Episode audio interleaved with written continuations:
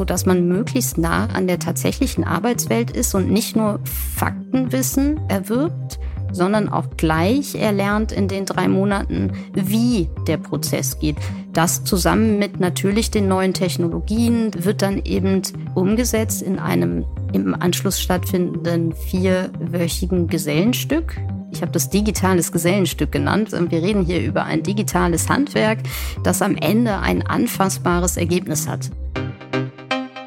Personalwelten. Der Podcast mit Nicolas Buchs.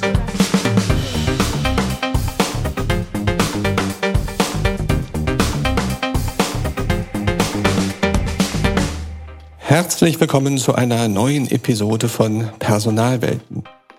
Der Bedarf an qualifizierten IT-Fachkräften ist hoch. Man kann auch sagen riesig. Und das Fatale ist, er nimmt immer weiter zu. Eine Idee hier erfolgreich gegenzusteuern ist es, geeignete Quereinsteiger entsprechend auszubilden. In Amerika gibt es dazu bereits viele erfolgreiche sogenannte Technology Bootcamps. Diese Idee hat eine engagierte Unternehmerin seit ein paar Jahren auch in Deutschland erfolgreich umgesetzt. Und diese Unternehmerin habe ich heute zu Gast, Dalia Das, Gründerin und CEO von Neue Fische. Hallo Dalia, schön, dass du da bist. Hallo Nick, vielen Dank für die Einladung. Wahlhamburgerin mit indischen Wurzeln. Was haben wir denn mit diesen indischen Wurzeln uns vorzustellen? Ähm, sowohl meine Mutter als auch mein Vater äh, sind tatsächlich in Indien geboren und aufgewachsen und erst im Erwachsenenalter nach Deutschland gekommen. Ich selbst bin dann in Deutschland äh, auf die Welt gekommen und habe hier auch den größten Teil meines Lebens verbracht. Ähm, dennoch sind die indischen Wurzeln da und ähm, das ist auch gut so. Und einen großen Teil deines beruflichen Lebens hast du bei Technologieunternehmen verbracht. Über 15 Jahre bei AOL und Bertelsmann, immer ganz groß das Thema Geschäftsentwicklung. Und dabei hast du festgestellt, dass das Thema digitaler Wandel, und der ist ja schon seit 10, 15 Jahren im Gange, massiv von der Verfügbarkeit qualifizierter Mitarbeiter abhängt. Und die, tja, die gibt's immer weniger und immer schwieriger. Und dann, und das fand ich spannend, hast du einen US-amerikanischen Bildungsfonds begleitet, der nämlich sich darauf spezialisiert hat, Gelder in innovative Bildungs- und Personalgewinnungsmodelle ähm, zu investieren. Und da hast du dann das kennengelernt, was technologische Bootcamps oder Technology Bootcamps sind. Wann, wann hat es da eigentlich Klick gemacht? Gibt es da so ein Erweckungserlebnis, wo du gesagt hast, boah, das könnte was sein für Deutschland? Ja, ähm, das war tatsächlich äh, fast direkt, als ich mit dem Phänomen Technology Bootcamps in den USA in Berührung gekommen bin. Das war schon 2011, 12 ähm, war das etwas, was in den USA gestartet ist. Ähm, und ich hatte dann das große Glück, es so ein paar Jahre begleiten zu dürfen und auch zu sehen, wie schnell ähm, der äh, äh, Anbietermarkt dort äh, wächst, ähm, wie gut das von Unternehmen angenommen wird und ja, was es auch für ein toller Weg ist, den äh, Veränderungswunsch von Menschen eigentlich einen Weg zu bieten, ähm, nämlich zum Beispiel den Beruf zu wechseln und in IT-Berufe ähm, einzusteigen. Und weil ich den Fachkräftemangel äh, tatsächlich in den vorherigen Funktionen und Positionen, die ich inne hatte, äh, immer selbst auch spüren konnte ähm, und immer selbst erfahren musste, dass äh, die Verfügbarkeit von Fachkräften eben Bottleneck wird bei der Umsetzung oder bei der Digitalisierung von ganzen Unternehmen, war ich davon fasziniert und ganz, ganz sicher, dass das demnächst auch in Deutschland losgeht. Das war 2011 und 12. Die klassische Frage, die wir hier immer an jeden Gast stellen, ist, was machst du so beruflich? Was ist deine Profession? Das hat sich quasi bei dir selbst, ähm, das hat sich erledigt, weil wir wissen, was du machst. Ähm, die Frage, die zweite Frage ist aber sehr viel spannender. Die Passion, die dahinter steckt. Was war es denn, was dich dazu getrieben hat, zu sagen, ich steige aus dieser Konzernwelt aus, ich mache mein eigenes Business, ich mache konkret dieses Business? Ja, ich habe ja gerade erklärt, dass ich von diesem Phänomen Technology Bootcamps und ähm, dem, was es mit Menschen macht und dem, was es gegen den Fachkräftemangel tut, begeistert war und seit 2011 und 12 eigentlich während meiner Konzerntätigkeit so nach rechts und links geguckt hat in Deutschland, das, wer das denn dann hier umsetzt. Und da passierte irgendwie nicht so richtig viel. Es gab die kleinen amerikanischen Ableger in fancy Berlin, aber nirgendwo sonst. Ähm, und äh, Bertelsmann hat sich entschlossen, den Fokus auf den USA und internationalen Märkten zu behalten. Das heißt also, dort war auch nicht abzusehen, dass ähm, wir in Deutschland was aufbauen wollen würden. Und ja, das gepaart mit auch den Erlebnissen bei Zusammentreffen mit anderen Gründern in den USA, habe ich dann für mich ähm, Mut gefasst, äh, übrigens auch während meiner Elternzeit, ähm, dann einfach selbst zu gründen. Weil wenn es kein anderer macht, dann musste ich es vielleicht einfach machen. Fragezeichen. Mhm. Und äh, das habe ich dann 2018 in die Tat umgesetzt. Und wenn man dich jetzt nicht kennt, also du bist viel auf Foren, du bist, bist sehr medienpräsent, aber wenn man dich nicht so kennt, was für ein Mensch, was für eine Persönlichkeit bist du denn, dass das sozusagen in dir gesteckt ist? Ich glaube, das Thema Bildung hat mich ähm, von Anfang an fasziniert, ähm, weil es einfach der Schlüssel für die Zukunft von Menschen ist. Und, und das ist etwas, ähm, äh, was mich vielleicht auch als äh, Tochter einer College-Lehrerin äh, immer schon begeistert hat, das Thema Bildung, Leute weiterbringen, Menschen was mitgeben. Und gleichzeitig bin ich natürlich durchaus äh, äh, fokussiert und zielstrebig äh, unterwegs, um so einer Idee einfach dann auch Gestalt zu geben. Das hat mich auch in der vorherigen äh, Tätigkeit im Bereich Geschäftsentwicklung ausgezeichnet. Wo nichts ist, muss halt was hin. Und das kann ich. Spannend ist ja, wie gesagt, vor ein paar Episoden hat Anja Olsok vom Bitkom ganz, ganz brutal darauf hingewiesen, dass wir mehr Qualifizierung, mehr Ausbildung von digitale, digitalen Talenten benötigen. Und genau ist es das, was du machst. Und nun nähern wir uns dem Ganzen mal über den Namen. Neue Fische. Ähm, wie kommt man auf den Namen? Was, was steckt dahinter? Na, wenn man in Hamburg ansässig ist, dann hat man ja ständig mit Fisch zu tun. Ähm, aber in dem Fall äh, hatte das äh, tatsächlich einen anderen Ursprung, aber passte ganz gut dann auch zu unserem Gründungsstandort. Ähm, neue Fische für den leer gefischten Personalteich das ist das, was wir machen wollten. Und ich suchte nach einem griffigen Namen äh, bei der Gründung, der nicht die x-te Academy ist oder die University und so weiter. Und äh, nach Brainstorming mit Freunden und so weiter haben wir uns dann äh, auf den Namen Neue Fische festgelegt mit dem Untertitel School and Pool for Digital Talent, weil das war tatsächlich etwas, was mir schon bei Gründung wichtig war mehr zu sein als eine Akademie oder eine Schulung oder ein Schulungsanbieter, sondern eben gleich auch talentierten QuereinsteigerInnen den Weg in den Job zu ermöglichen. Und zwar indem wir gleichzeitig auch ein Pool sind, in dem Personaler oder Teamleiter aus IT-Funktionen zum Angeln kommen können. Ähm, und äh, so findet sich das alles in dem Namen wieder, sehr kurz und eigentlich sehr einprägsam steht es für das, was wir tatsächlich jeden Tag tun. Total. Und spannend ist natürlich, wenn man das hört, sagt man total, macht Sinn, klasse. Aber gib uns doch mal ein bisschen Einblick in, in diese Welt. Also fangen wir mal an, diese Ausbildungsthematik. Wie, wie läuft das, wie läuft das überhaupt ab, dieses Format, dieses ja, dieses Identifizieren von Quereinsteigern, die dann ausgebildet sind und dann hinterher wieder von den Unternehmen geangelt werden.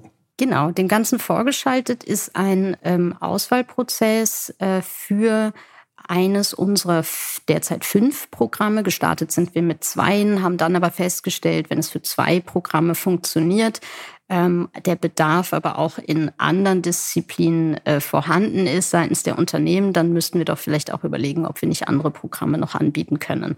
Gestartet sind wir mit der ähm, Aus- und Weiterbildung zum äh, Webentwickler äh, mit modernen Technologien, angeleitet von sehr erfahrenen Praktikern die halt auch Teamverantwortung hatten in Unternehmen, um solche Produkte zu bauen.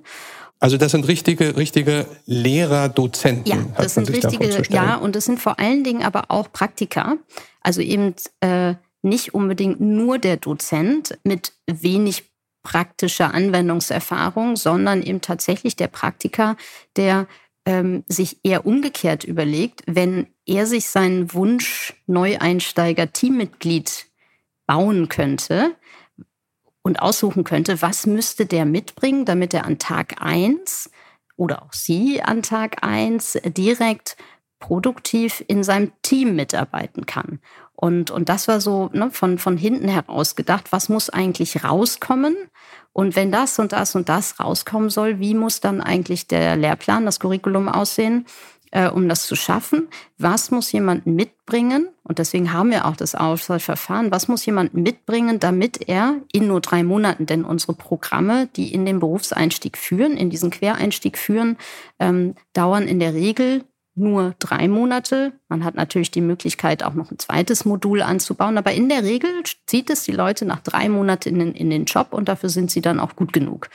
Ähm, so sind wir an die Produktentwicklung oder an die Curriculumentwicklung drangegangen. Was muss dann jemand mitbringen, damit er es schafft und damit er durchhält und damit er das findet, was er sucht am Arbeitsmarkt oder auch für sich selbst ähm, ja, das haben wir äh, sehr sorgfältig mhm. eruiert und ausprobiert. Und äh, du sagst das ja schon im Pädagogen-Speak, Curriculum, Entwicklung. Ähm, worauf achtet ihr denn besonders, wenn man dieses Curriculum entwickelt? Was steht da im Vordergrund? Das projektbasierte Erarbeiten von neuen Themen die immer wieder praktisch umgesetzt werden mit anfassbaren Ergebnissen, die dann in der Gruppe diskutiert werden. Das heißt also, wir haben fast keine PowerPoint-Folie, so muss man sich das unbedingt äh, ungefähr vorstellen, sondern wir erarbeiten Code und das machen wir in einer Umgebung, die äh, auch schon der Umgebung entspricht, in dem man später auch arbeitet. Wir arbeiten viel in GitHub, äh, so, so dass man möglichst nah an der tatsächlichen Arbeitswelt ist und nicht nur Faktenwissen erwirbt, sondern auch gleich erlernt in den drei Monaten, wie der Prozess geht.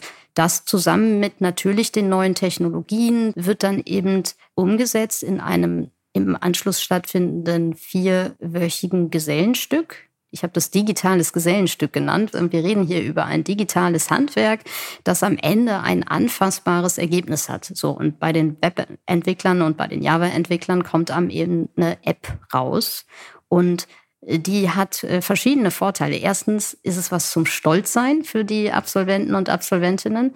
Und zweitens ist es eine echte Arbeitsprobe, die von Fach Teams begutachtet werden kann, über das man sprechen kann. Äh, ne, das ist wie, wie der Schrank, der hatte auch ein Design. Ich benutze das Beispiel gerne, weil es so plakativ ist. Ne? Der hat ein Design, der hat eine Umsetzung, quietschen die Türen oder Schubladen oder nicht. Und dann kriegt man quasi ähm, ein Bild davon, was derjenige kann. Und das war uns ganz wichtig, abseits des Zertifikats für unsere Quereinsteigenden, ähm, eben noch diese anfassbare Arbeitsprobe äh, zu haben, die derjenige dann auch einfach mitbekommt auf dem weiteren Weg. Wenn wir mal aus der Handwerkswelt den Vergleich ziehen, dann lernt der Geselle in der Werkstatt ähm, mit seinem Meister.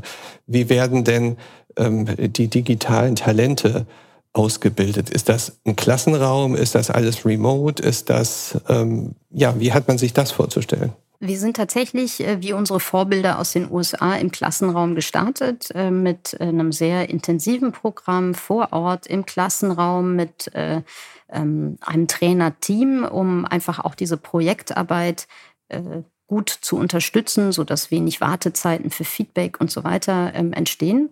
Und haben das Ganze aber 2020 ähm, äh, aufgrund der Pandemie zunächst mal in einen vollständigen Remote-Modus überführt. Wir haben auch mit hybriden Modellen experimentiert, ähm, die haben aber nicht so gut für uns funktioniert ähm, und sind dann seitdem im vollständigen Remote Live-Modus geblieben und profitieren da natürlich davon, dass äh, alle unsere Coaches auch schon vor der Pandemie Remote-Arbeitserfahrung hatten, denn ähm, äh, gerade in der IT ist äh, das, das äh, Zusammenarbeiten über Zeit- und Ortgrenzen hinweg ja auch vor der Pandemie schon da gewesen. Ähm, also nichts Neues eigentlich. Deswegen fiel es denen nicht schwer, sich zu überlegen, was müssen wir jetzt hier anpassen, damit es trotzdem auch online live funktioniert. Ähm, und das haben sie mit sehr viel Engagement und sehr viel Zeitaufwand sehr, sehr gut hinbekommen. Äh, denn mhm. unsere Studenten und Studentinnen sind nach wie vor sehr, sehr zufrieden mit dem Kurs, obwohl es online live ist. Und auch die Arbeitgeber äh, sehen es nicht als Nachteil, ähm, dass online unterrichtet wurde, sondern teilweise auch als Vorteil, weil ja auch dort vervielfacht ähm, remote ongeboardet werden muss, ähm, remote zusammengearbeitet wird. Und da kommen unsere ähm, Absolventinnen äh, dann einfach schon mit guter Vorerfahrung, macht das Leben leichter. Glaubst du, dass das perspektivisch so bleibt, dass das eine Remote-Geschichte, was die Lehre, was die Ausbildung angeht, bleibt? Oder geht das mit Zurückgehen der Pandemie auch wieder zurück ins Klassenzimmer? Also ich könnte mir vorstellen, nach der Pandemie beides ähm, anzubieten. Ähm, Präsenzunterricht für die, die dem den klaren Vorzug geben und die das Glück haben, an einem unserer Standorte zu wohnen. Wir sind derzeit ja in Hamburg, Köln, München, Frankfurt und demnächst in Bochum ähm, zu finden äh, mit Standorten, wollen aber online, remote, live beibehalten, um auch all den anderen Talenten in Deutschland. Und es gibt die Talente in ganz Deutschland und es gibt auch die Jobs in ganz Deutschland, um auch sozusagen denen, die nicht am Standort wohnen, die Möglichkeit zu geben, an unserem Unterricht teilzunehmen und so den Einstieg in digitale Berufe zu finden. Eine Frage, die mir gerade in den Sinn kommt. Ähm, ich hätte gedacht, dass einer der ersten Standorte Berlin sein wird. Der ist selbst nach drei, vier Jahren jetzt nicht auf der Liste. Hat das einen Grund? Ja, das hat einen Grund. Und zwar in Berlin als erstes zu starten bedeutet eben auch in Konkurrenz zu sein mit kleineren Anbietern dort. Und ich fand es besonders spannend, all den Talenten eben in den anderen Regionen von Deutschland auch ein Format zu liefern, ähm, das äh, eben funktioniert und vor allen Dingen auch den Unternehmen zu ermöglichen, an ihrem Standort nach Talenten zu angeln, sodass für viele Unternehmen ein vermeintlicher Standortnachteil, wenn es um Digitalisierung geht, idealerweise gar kein Standortnachteil mehr ist. Ähm, und so äh, sind wir dann eben erstmal nicht nach Berlin gegangen. Ähm, und äh, aus meiner Sicht ähm, war das auch äh, eine gute Strategie. Wenden wir uns mal den Personen zu, die wir bisher so als Quereinsteiger äh, tituliert haben.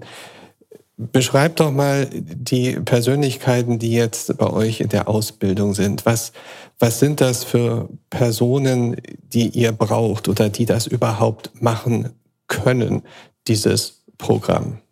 Auch da haben wir in den letzten vier Jahren natürlich viel gelernt. Ähm, an den Start gegangen sind wir mit zwei Programmen, Web Development und Data Science. Hier waren die Einstiegsvoraussetzungen durchaus unterschiedlich. Ähm, der Einstieg zum Thema Web Development erforderte wenig äh, Fachkenntnisse äh, vorher mm, und äh, konnte eben mit einem gesunden analytischen Verständnis und der richtigen Motivation diesen Quereinstieg machen zu wollen, ganz wichtig, muss Eigenmotivation vorhanden sein, ähm, konnte man äh, da äh, gut ins Programm gehen. Bei Data Science in drei Monaten ist es so, dass wir ähm, natürlich einen Hochschulabschluss oder zumindest ein, ein äh, Hochschulstudium ähm, voraussetzen mit entsprechenden statistischen Vorkenntnissen, damit wir in drei Monaten das Handwerkszeug eines Data Scientist ähm, vermitteln können. Sonst schaffen wir es einfach nicht in der kurzen Zeit. Insgesamt, ähm, und das äh, ist auch die ähm, Ausweitung der Programme, ist es so, dass die Zugangsvoraussetzungen für jedes Modul etwas anders sind. Aber alle haben gemeint, dass man eigentlich keine Vorkenntnisse im Programmieren braucht ähm, sondern eben sein Fachwissen, was man entweder in der Uni oder in erster Berufserfahrung erworben hat, nimmt ähm, und dann eben äh, diese, diese Programmiererfahrung bei uns aufsattelt Und da sind andere Attribute zum Erfolg wichtig, wie eben gerade genannt, hohe Motivation, hohe Eigenmotivation, aber auch Kommunikationsstärke, weil wir viel auch in Teams oder Zweiergruppen arbeiten, ähm, die berühmten anderen Soft Skills ähm, und, und eben äh, ja einfach ein, ein, ein guter Teamgeist letzten Endes auch. Ähm, denn das ist auch das, was in Einstellungsgesprächen ähm, oder auch äh, äh, Befragungen gesagt wird, was wünschen sich IT-Teams für einen neuen Mitarbeiter. Da steht in der Regel nicht der äh, Uni-Abschluss als an oberster Stelle, sondern eben, äh, er muss was können, klar, aber äh, man hat eh nie ausgelernt in der Industrie, aber er muss so viel können, dass wir ihn eben integrieren können und er muss einfach ein gutes Teammitglied sein. Das heißt, ihr macht auch richtig so ein, so ein Auswahlverfahren, ja? was ich nicht, Assessment Center oder Online-Tests genau. oder was also, auch immer. Äh, hm? Genau, es ist, ähm, sind zwei Gespräche und eine fachspezifische Übung, eine Hausaufgabe, ähm, weil wir eben auch sicherstellen wollen, dass ähm, in diesen, diesen kleinen Gruppen, wir sind so 15 Leute in der Regel in einer Durchführung, ähm, dass da eben auch Menschen mit der gleichen Motivation ähm, sitzen und diese Allein die Motivation beweist man auch schon durch das kleine Auswahlverfahren, ähm, dass man da wirklich dabei bleiben möchte. Nichts ist unschöner auch für das Team und für uns Coaches und, und für mich als Gründerin und für alle, wenn Menschen abbrechen, weil sie sich einfach doch nicht gut fühlen. Und das passiert wegen des Auswahlverfahrens ganz, ganz selten. Die von dir, von euch ausgebildeten neuen Fische wollen und sollen von den Unternehmen geangelt werden. Wie sieht das Angeln aus? Wie kommen die Unternehmen mit euch in Kontakt? Wie kommen die an die Fische, an die digitalen Talente ran? Ähm, da gibt es verschiedene Möglichkeiten ähm, und äh, vor der Pandemie haben wir wirklich physische Veranstaltungen, so echte Veranstaltungen, echte Events ähm, auf den Campus Sen Campi gemacht ähm, und, und wirklich Unternehmen aus unserem Netzwerk ähm, äh, eingeladen, äh, dort äh, tatsächlich auf Absolventen und Absolventinnen zu treffen, sich ihre digitalen Gesellenstücke wie bei einer Ausstellung anzuschauen. War eigentlich total spannend. Wir haben dann auch so, ein, so eine Ausstellungsübersicht ähm, äh, kreiert, äh, Künstler und Werk was gibt's da zu sehen ähm, und haben das Ganze auch natürlich jetzt in, äh, in dem Remote Live-Modus übersetzt auf eine Zoom-Veranstaltung. Das heißt, äh, zu Abschluss des Camps ähm, laden wir Unternehmen ein, die unsere AbsolventInnen dann kennenlernen können. Die stellen auch dort virtuell ihre äh, Abschlussprojekte in einem einminütigen Pitch vor. Ist auch ganz schön. Mhm. Und ähm, inzwischen sind wir dazu übergegangen, dass wir ähm, Unternehmen, die das Ganze auch strategisch sehen und enger mit uns zusammenarbeiten wollen, dass wir denen dann auch die Möglichkeit geben, bei uns sich vorzustellen. Das heißt also, es pitcht nicht nur äh, der Absolvent, sondern es pitcht auch das Unternehmen, warum es cool ist für äh, das Unternehmen zu arbeiten und was sie eigentlich suchen. Und so entsteht eigentlich eine schöne Matching-Veranstaltung, äh, wo alle umeinander werben und wo es vor allen Dingen auch nicht mehr so eindimensional ist, dass der Absolvent oder die Absolventin sich präsentiert und sich es eigentlich so ein Stück weit umkehrt, weil es ist ja auch ein Stück weit so in der IT, dass eigentlich Unternehmen um Talente buhlen und äh, gar nicht mehr so andersrum unbedingt. Die Entwickler und mhm. Entwicklerinnen finden dann sowieso einen Job. Du bist eine Geschäftsfrau. Kommen wir mal zu dem Thema Geld. Wie läuft das ganze Geschäftsmodell ab? Wer zahlt hier was, wann, an wen? Also in unserem klassischen Modell gibt es eine Studiengebühr, die je nach Programm in der Höhe variiert, ähm, die dann entweder vom Studierenden äh, selbst getragen wird äh, vorab wir haben aber von Anfang an auch ein später Zahlmodell ähm, implementiert, sodass Studenten, die wir für fähig halten, nach dem Auswahlverfahren kostenfrei bei uns studieren können und dann später im Zuge eines umgekehrten Generationenvertrags äh, einkommensabhängig zurückzahlen können. Mhm. Ähm, Gib mir mal so ein Gefühl, was man da so für so eine Ausbildung ungefähr ähm, ähm kalkuliert. Genau, das sind so zwischen 8.000 und 9.000 Euro, je nach Programm. Mhm. Ähm, und wir haben uns da in der Preisgestaltung nach den Einstiegsgehältern äh, gerichtet. Und da ist es halt so, dass ähm, die Einstiegsgehälter unserer Absolventen und Absolventinnen zum Beispiel im Webbereich so zwischen 42 und 47.000 Euro Jahresgehalt liegen. Bei den Java-Entwicklern ist es leicht höher und bei den Data Scientists ist es halt noch mal ein bisschen höher und äh, steht aber immer noch im guten Verhältnis, im sehr guten Verhältnis eigentlich zu ähm, äh, den, den Studiengebühren ähm, das kann sich jeder leicht ausrechnen. Das hat man schnell wieder zurückverdient, wenn man den Einstieg erfolgreich gemeistert hat. Und es dauert auch nur drei Monate. Ich sage auch immer dazu, man muss sich auch vorstellen, dass es ähm, dann ja auch nur drei Monate Verdienstausfall in Anführungsstrichen bedeutet. Das ist auch nicht so viel. Und dann kann man schnell, schnell ein- und umsteigen. Ähm, es gibt zunehmend mehr Unternehmen, die ähm, diese äh, Teilnehmergebühr äh, bezahlen für Mitarbeiter die sie dann für drei Monate äh, zu uns schicken. Wir arbeiten an Programmen, die auch äh, eine, eine, eine kürzer, äh, kürzere Frequenz der Teilnahme ermöglichen, dafür übers Jahr verteilt ist, also etwas modularer, ähm, weil nicht jedes Unternehmen es schafft, äh, ihre Mitarbeiter drei Monate zu entbehren, äh, aber trotzdem viel Interesse da ist, ähm, auch existierende Mitarbeiter mitzunehmen. Halte ich übrigens auch für sehr, sehr wichtig, ähm, weil man kann nicht immer nur neue einstellen. Ähm, man sollte eben auch gucken, ähm, was man den existierenden Mitarbeitern bieten kann und ob man nicht auch Quereinsteigerpotenzial innerhalb des eigenen Hauses hat. Es, äh, da schlummert, glaube ich, auch noch ganz viel ähm, an Talent. Die dritte Möglichkeit ähm, ist, und da sind wir auch ganz äh, stolz drauf, die Möglichkeit, ähm, auch mit der Agentur für Arbeit ähm, zu, zu finanzieren, den Quereinstieg.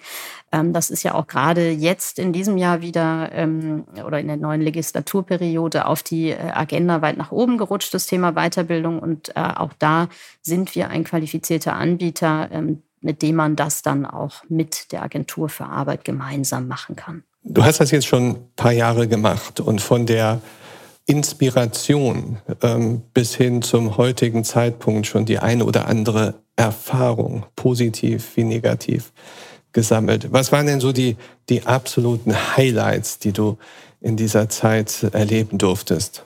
Na, die Highlights, äh, eigentlich sind, ist, ist jeder Absolvententag ist ein Highlight. Das kann man gar nicht so richtig sagen. Aber wir haben so tolle Lebensläufe, die so nicht IT sind.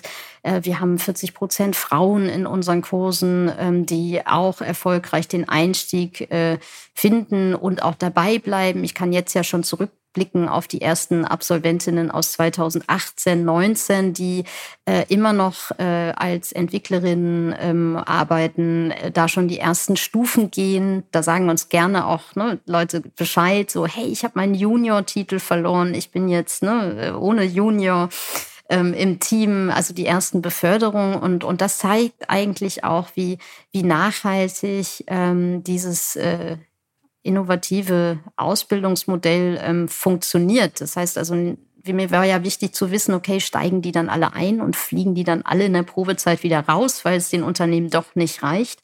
Und das ist nicht so. Und ähm, das macht schon Spaß. Das sind schon echte Highlights. Und äh, auf der anderen Seite auch als Highlight die wachsende Zahl einfach von Unternehmen, die wirklich strategisch mit uns arbeiten, die uns als ähm, wichtigen äh, Rekrutierungskanal ähm, erkannt haben und wirklich regelmäßig zum Angeln kommen und äh, wo dann in einem Unternehmen schon 10, 15 äh, Nachwuchsfische von uns schwimmen, äh, was natürlich auch für die Fische ganz dankbar ist, wenn man da schon auf andere, erfahrenere Fische äh, trifft. Ähm, wir äh, machen inzwischen auch Alumni-Veranstaltungen, wo ähm, wir äh, schon etwas erfahrenere. Ähm, und wir haben immer noch kein schönes Wort für alte Fische, ne? ehemalige Fische, wir wissen es nicht, ähm, äh, äh, gefunden, aber wo die dann einfach berichten, wie denn der Einstieg war und so weiter, um einfach auch Mut zu machen, dass das geht und dass es einfach viel hilft. Und ähm, ja, ohne die Unternehmen, die einfach auch zunehmend offener werden für solche Quereinsteiger und das im zertifikatsgetriebenen Deutschland, äh, wird es halt eben nicht gehen. Und da haben wir inzwischen eben einfach auch große Unternehmen an der Angel, auch da, ähm, um im Fischjargon zu bleiben.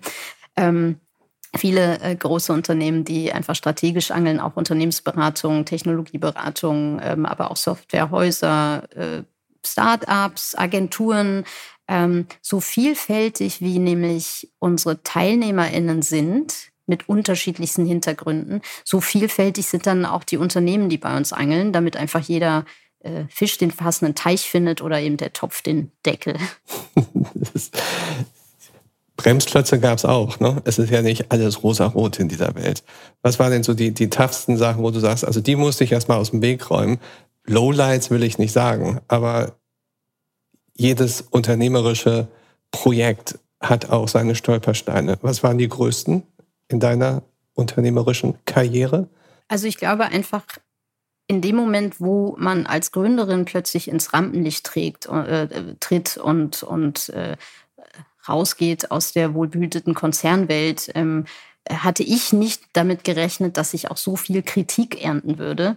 Ähm, äh, es gab äh, so viel äh, Kommentare auch in sozialen Medien, die, die immer wieder gesagt haben, das kann überhaupt nicht funktionieren, was für eine Quatschidee. Ich war in einem anderen Podcast ganz früh und da wurde selbst der Podcast-Host irgendwie dafür kritisiert, äh, was für komische Menschen er einlädt, mit so äh, überhaupt nicht äh, tragfähigen äh, Ideen.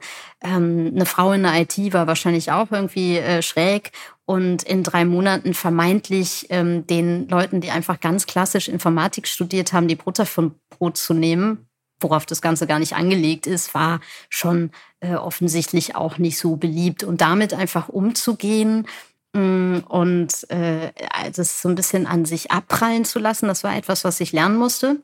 Ich erinnere mich da noch an einen alten Kollegen, der dann gesagt hat, was, du liest Kommentare überhaupt? Sollst du nicht machen. Ähm, genau, großes Learning, eigentlich keine Kommentare lesen. Ich mache es immer noch. Ähm, aber äh, er hatte, er, es hatte etwas Wahres und ich versetze mich da immer in die Lage von Politikern oder so, wenn die immer alle ihre Ko Kommentare äh, äh, lesen würden in sozialen Medien, wären die wahrscheinlich auch alle frustriert. Irgendwie das musste ich lernen. Ähm, ja, und dann war das natürlich so, dass äh, das mit den Unternehmen auch nicht von heute auf morgen funktioniert hat. Ähm, wir mussten selber viel lernen. Bei der Pandemie, äh, musste ich ganz ehrlich sagen, hatte ich als Unternehmerin natürlich große Sorge, dass wir das nicht hinbekommen. Ähm, und die Anmeldungen blieben aus, äh, weil wir waren ja ein Präsenzprodukt und Online-Lernen hat halt auch noch viele negative Assoziationen, als wir dann so in den Auswahlgesprächen gesagt haben, ja, wir machen das jetzt alles online. War es halt so, nee, dann melde ich mich mal für September an, dann ist die Pandemie bestimmt wieder vorbei. und äh, gut, dann musste man halt feststellen, dass sie länger dauert, als es ist. Und äh, mittlerweile ähm, ist das eben einfach nicht mehr ein Problem. Wir haben immer noch Menschen, die sagen, ähm, lieber in Präsenz.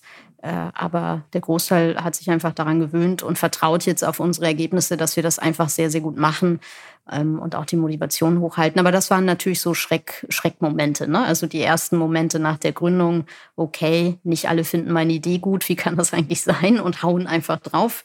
Und eben dieses äh, 2020, wir sind doch präsent, wie geht denn das überhaupt? Das äh, waren, glaube ich, so die Lowlights. Wenn wir uns mal überlegen oder dich einladen in Richtung der Personaler, der HR-Abteilung, für die ja dieser Podcast ganz, ganz stark gemacht wird, ähm, blicken. Was wäre deine eine zentrale Botschaft in die Personalwelten hinein?